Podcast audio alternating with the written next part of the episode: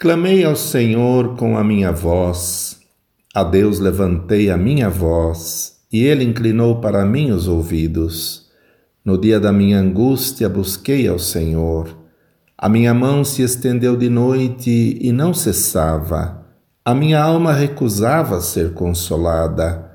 Lembrava-me de Deus e me perturbei, queixava-me e o meu espírito desfalecia. Sustentaste os meus olhos vigilantes. Estou tão perturbado que não posso falar. Considerava os dias da antiguidade, os anos dos tempos passados. De noite chamei a lembrança ao meu cântico, meditei em meu coração e o meu espírito investigou. Rejeitará o Senhor para sempre e não tornará a ser favorável? Cessou para sempre a sua benignidade?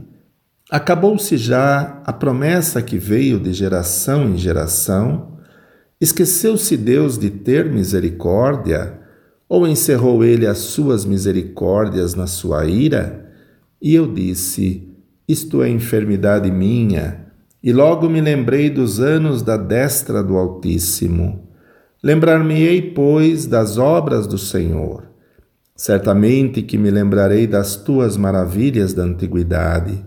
Meditarei também em todas as tuas obras e falarei os teus feitos.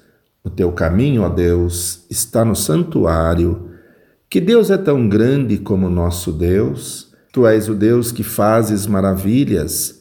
Tu fizeste notória a tua força entre os povos. Com o teu braço remiste o teu povo os filhos de Jacó e de José. As águas te viram, ó Deus, as águas te viram e tremeram, os abismos também se abalaram.